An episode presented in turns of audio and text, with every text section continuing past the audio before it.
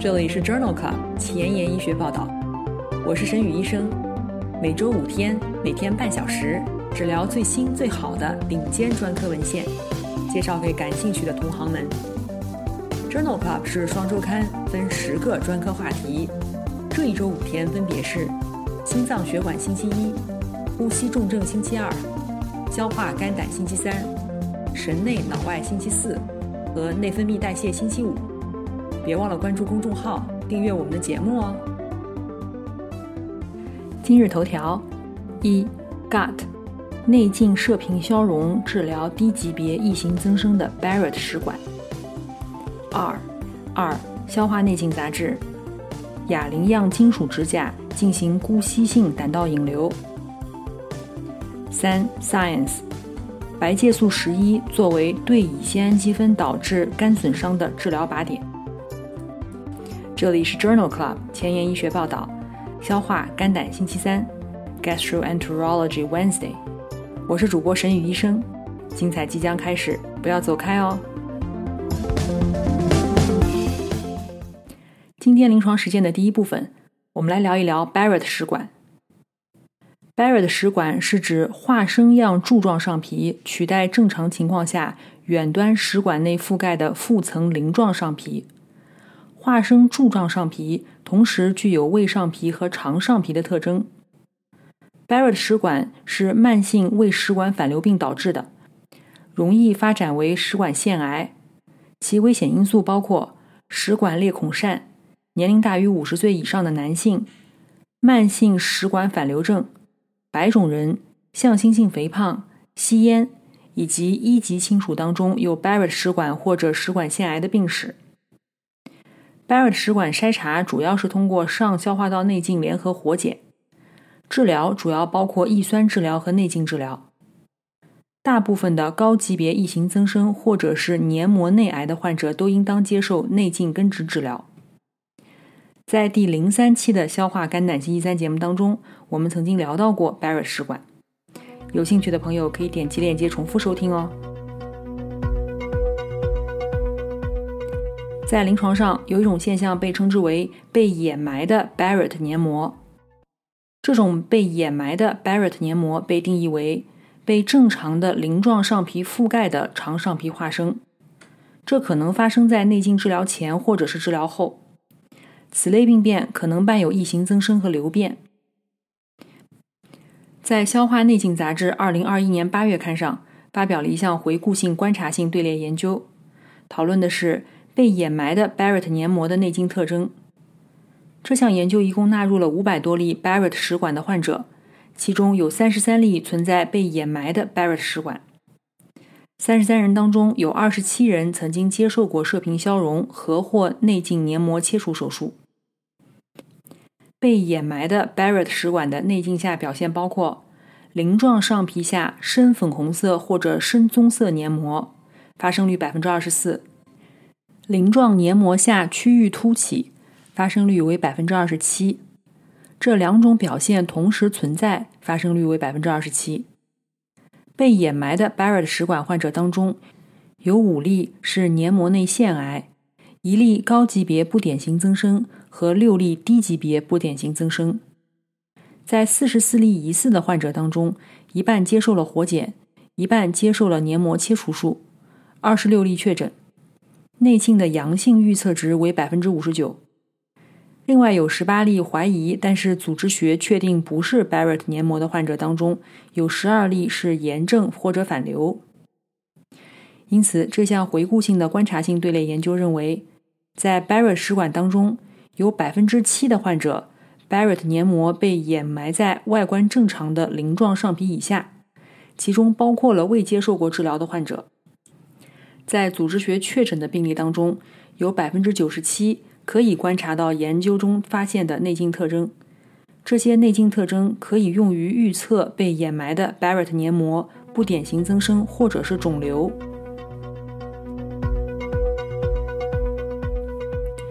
Barrett 食管伴低级别异型增生的年进展率为百分之九到百分之十三。在《Gut》杂志二零二一年六月刊上。发表了一项研究，讨论的就是此类患者当中内镜消融治疗是否优于内镜每年复查。这是一项多中心前瞻性的随机研究，纳入了八十二例确诊为 Barrett 食管伴有低级别异型增生的患者，分别接受射频消融手术最多四次，或者是每年复查。参与者中大多数为男性，平均年龄为六十二岁。在随访三年以后，射频消融组和主动监测组。肠上皮化生的根除率分别为百分之三十五和零，两组的低级别异型增生的患病率分别为百分之三十四和百分之五十八，均是射频消融组更好。射频消融组当中有百分之十二的患者进展为肿瘤，主动监测组为百分之二十六。第一次射频消融以后的并发症发生率最高为百分之十六。因此，这一项多中心研究认为。射频消融可以适度的降低低级别异型增生的患病率以及三年的疾病进展风险，所以对于确诊为低级别异型增生的 Barrett 食管患者，应当在权衡内镜消融治疗的利弊以后，制定治疗方案。在内镜下 Barrett 食管根治术以后。胃食管交界处的肠上皮化生复发是很常见的。在《消化内镜》杂志二零二一年六月刊上，讨论的就是在此类复发的患者当中，是否随后异型增生的风险增加，以及内镜治疗是否降低了这一风险。这是一篇回顾性多中心队列研究，纳入了六百多例 Barrett 食管接受内镜手术、上皮化生已经根除的患者。随访时间近四年，百分之八十一的患者在治疗前诊断为异型增生或者是黏膜内腺癌，所有患者都进行了定期随访。所有患者的异常增生复发率为每年百分之二点二，其中观察到胃食管交界处肠上皮化生复发的患者，异型增生的复发率最低，为每年百分之零点六。肠上皮化生治疗以后，则复发率为每年百分之二点二。与复发独立相关的因素包括老年患者和初始 Barrett 食管的长度。因此，作者认为，内镜下根除 Barrett 食管以后，胃食管交界处肠上皮化生的复发与异型增生的风险增加无关。治疗 Barrett 食管最常使用的是内镜黏膜切除术 （EMR） 和内镜黏膜下剥离术 （ESD）。糖皮质激素的注射可以降低术后的食管狭窄风险。同样是在《消化内镜》杂志2021年6月刊上发表了一项文章，讨论的是口服布地奈德是否也可以降低术后食管狭窄的风险。这是一项回顾性的队列研究。纳入了一百例需要进行食管内镜手术的患者，而且手术面积大于食管周长的百分之五十。随机术后给予或者不给予布地奈德干预。布地奈德剂量为三毫克 BID 口服，持续八周。大多数患者的活检证实为 Barrett 食管或者疑似为食管癌。两组患者的基线特征没有显著差异。但是布地奈德组患者手术面积占食管周长的比例较高。研究发现，在布地奈德干预以后，食管狭窄的比例略低，两组分别为百分之十六和百分之二十八，但是差异没有统计学意义。在回归分析当中显示，布地奈德干预以后，食管狭窄的发生风险显著降低，p 值等于零点零二三。因此，这项回顾性的队列研究认为，术后布地奈德口服似乎可以降低黏膜切除术或者黏膜下剥离手术以后食管狭窄的风险，但是仍然需要进一步的研究来证实这一结果。今天临床实践的第二部分，我们来聊一聊内镜下逆行胰胆管造影。内镜下逆行胰胆管造影 （ERCP）。是通过将上消化道侧室内镜引导至十二指肠，使操作器械达到胆管和胰管，然后将造影剂注入胆管和胰管，从而进行多种操作。ERCP 的适应症包括胆总管结石的诊断、清除胆总管结石、减轻胆道梗阻、无腹部肿瘤的诊断，治疗复发性胰腺炎或者是胰腺假性囊肿，治疗 Otis 括约肌功能障碍。ERCP 的并发症主要包括胰腺炎、出血、穿孔和感染。相关的危险因素包括操作者因素、手术当中插管困难、胆道括约肌切开、胆道括约肌预切开，以及 Otis 括约肌功能障碍、壶腹部憩室和肝硬化。在接受过 Row and Y 胃旁路手术以后的患者当中进行 ERCP，需要在内镜超声引导下经胃进行 ERCP 手术。但是其长期疗效尚不清楚。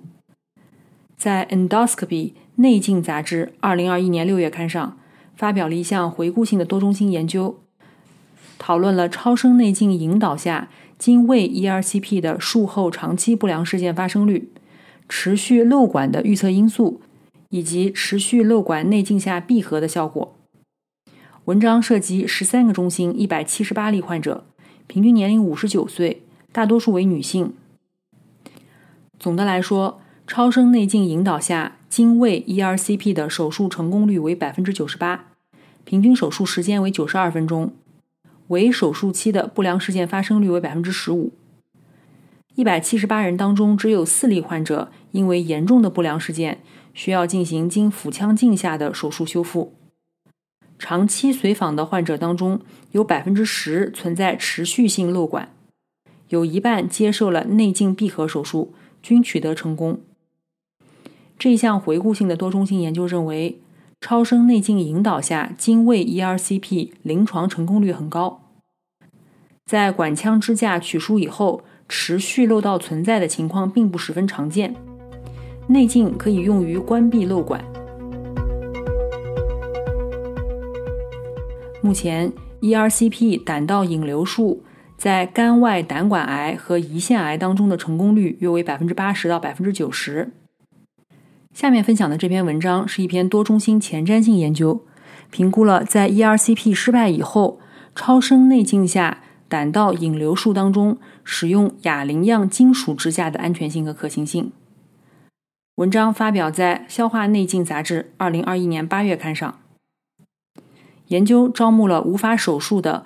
恶性远端胆管狭窄，而且 ERCP 胆道引流失败的总胆管扩张大于十四毫米的二十例成年患者，使用哑铃样金属支架进行了超声内镜引导下的胆道引流。总的来说，在胆道引流以后第七天，胆红素水平降低超过百分之五十的患者比例达到百分之九十五。术后第三十天。胆红素水平小于五十微摩尔每升的患者比例达到百分之九十二，而且第三十天总体的生活质量评分有显著改善。三十天的全因死亡率为百分之二十，中度的不良事件有两件，分别为胆管炎和支架移位。因此，作者认为，在超声内镜引导下胆管引流作为不能手术的。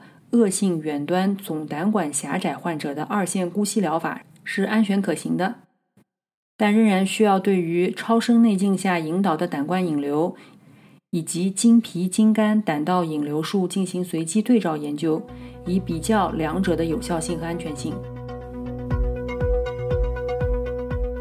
下面这篇文章比较的就是在 ERCP 失败以后，内镜超声引导下的胆管引流术。与经皮经肝胆道引流术之间的有效性、安全性，这是一项回顾性的评价，发表在《内镜杂志》二零二一年七月刊上。目前认为，超声内镜引导下的胆管引流术在 ERCP 失败以后，比经皮经肝胆管引流术的创伤要小。这项研究纳入了某中心二零一三到二零一五年之间进行的两千两百例胆管手术。其中将 ERCP 作为一线方案，超声内镜引导下的胆管引流术作为失败以后的二线方案，经皮经肝胆管引流术作为三线方案。在所有手术当中，有百分之七点七的患者接受了超声内镜下的胆管引流术，大多数是在 ERCP 失败以后或者预期可能失败的情况下进行的。有百分之十五的病例采用了 ERCP 联合内镜超声引导下的胆管引流术。内镜超声引导下的胆管引流术解剖变异的发生率更高，分别为百分之五十八和百分之六点四。因此，作者认为，对于有胆道胰管手术指征的 ERCP 手术患者，百分之七点七在手术失败以后需要接受内镜超声引导下的胆管引流术。三线的治疗方案经皮经肝胆管引流术仅占百分之零点一，二线方案被频繁使用，反映了疾病的复杂性和 ERCP 手术失败定义的广泛性，而不是手术者的技术差。内镜超声引导下的胆管引流术可以有效地克服 ERCP 手术的局限性。下面两篇文章讨论了 ERCP 在儿童患者当中的应用。第一篇文章是发表在《内镜》杂志2021年6月刊上的一项多中心回顾研究，评价了法国和比利时的儿童 ERCP 手术的技术成功和不良事件发生率。研究纳入了15个中心连续接受 ERCP 治疗的17岁以下的儿童共270例，所有儿童一共接受了470次的 ERCP 手术，中位年龄为10.9岁，其中。百分之九十的操作目的是治疗性的，其余百分之十用于诊断新生儿胆汁淤积症。最常见的胆道指征是胆总管结石，最常见的胰腺指征是慢性胰腺炎。总的来说，胆道插管的成功率为百分之九十二，胰管插管成功率为百分之九十六，总并发症发生率为百分之十九。最常见的并发症包括。ERCP 术后的胰腺炎、脓毒症，在单因素的分析当中，去除胰腺支架可以降低术后胰腺炎发生风险达百分之九十。有肝移植病史，则脓毒症发生风险增加七点三倍。在 ERCP 术后有五例出血、两例肠穿孔，但是没有手术相关的死亡病例。这一项回顾性的多中心研究认为。在许多儿童的胆胰疾病当中，ERCP 都是安全可靠的。不良事件与先前报道十分相似。关于儿童 ERCP 的第二篇文章讨论了儿童 ERCP 用于诊断胆总管结石。这项前瞻性的多中心分析发表在《消化内镜》杂志2021年8月刊上。这一项针对儿童患者的研究纳入了19岁以下怀疑胆总管结石或者胆石性胰腺炎的患者共95例，均接受了 ERCP。在手术以后，有69例被确诊为胆总管结石，有26例没有发现结石。这两组患者的不良事件发生率相似。使用成人指南诊断胆总管结石特异性在27%到91%之间。但敏感性只有百分之二十到百分之六十九。术前经腹超声检查，这两组患者结果相似，但是胆红素和结合胆红素在组间有显著差异。因此，作者认为腹部影像学和实验室指标可以用于预测小儿的胆总管结石，但是敏感性和特异性都不同。建立儿童患者的特定指南。可以改善结石的诊断准确性。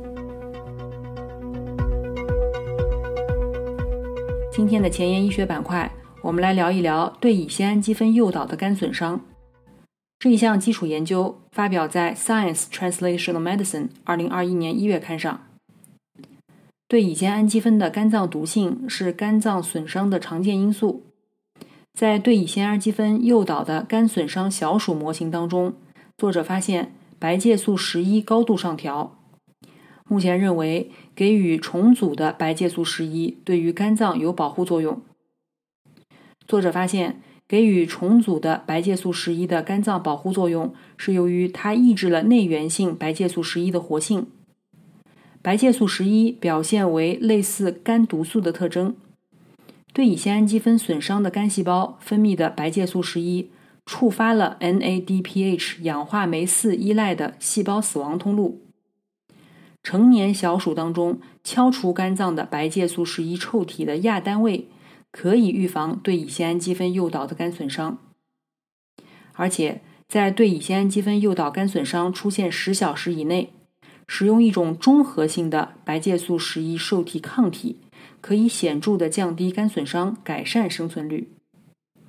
因此，这项基础研究认为，白介素十一是一种肝毒素，其信号通路可能是对乙酰氨基酚诱导的肝损伤的有效治疗靶点。今天的节目就聊到这里。如果你真心喜欢我的节目，不用给我点赞，现在就去转发分享吧，和我一起把最新最好的临床研究分享给需要的朋友。明天是神内脑外星期四。精彩继续，不见不散哦！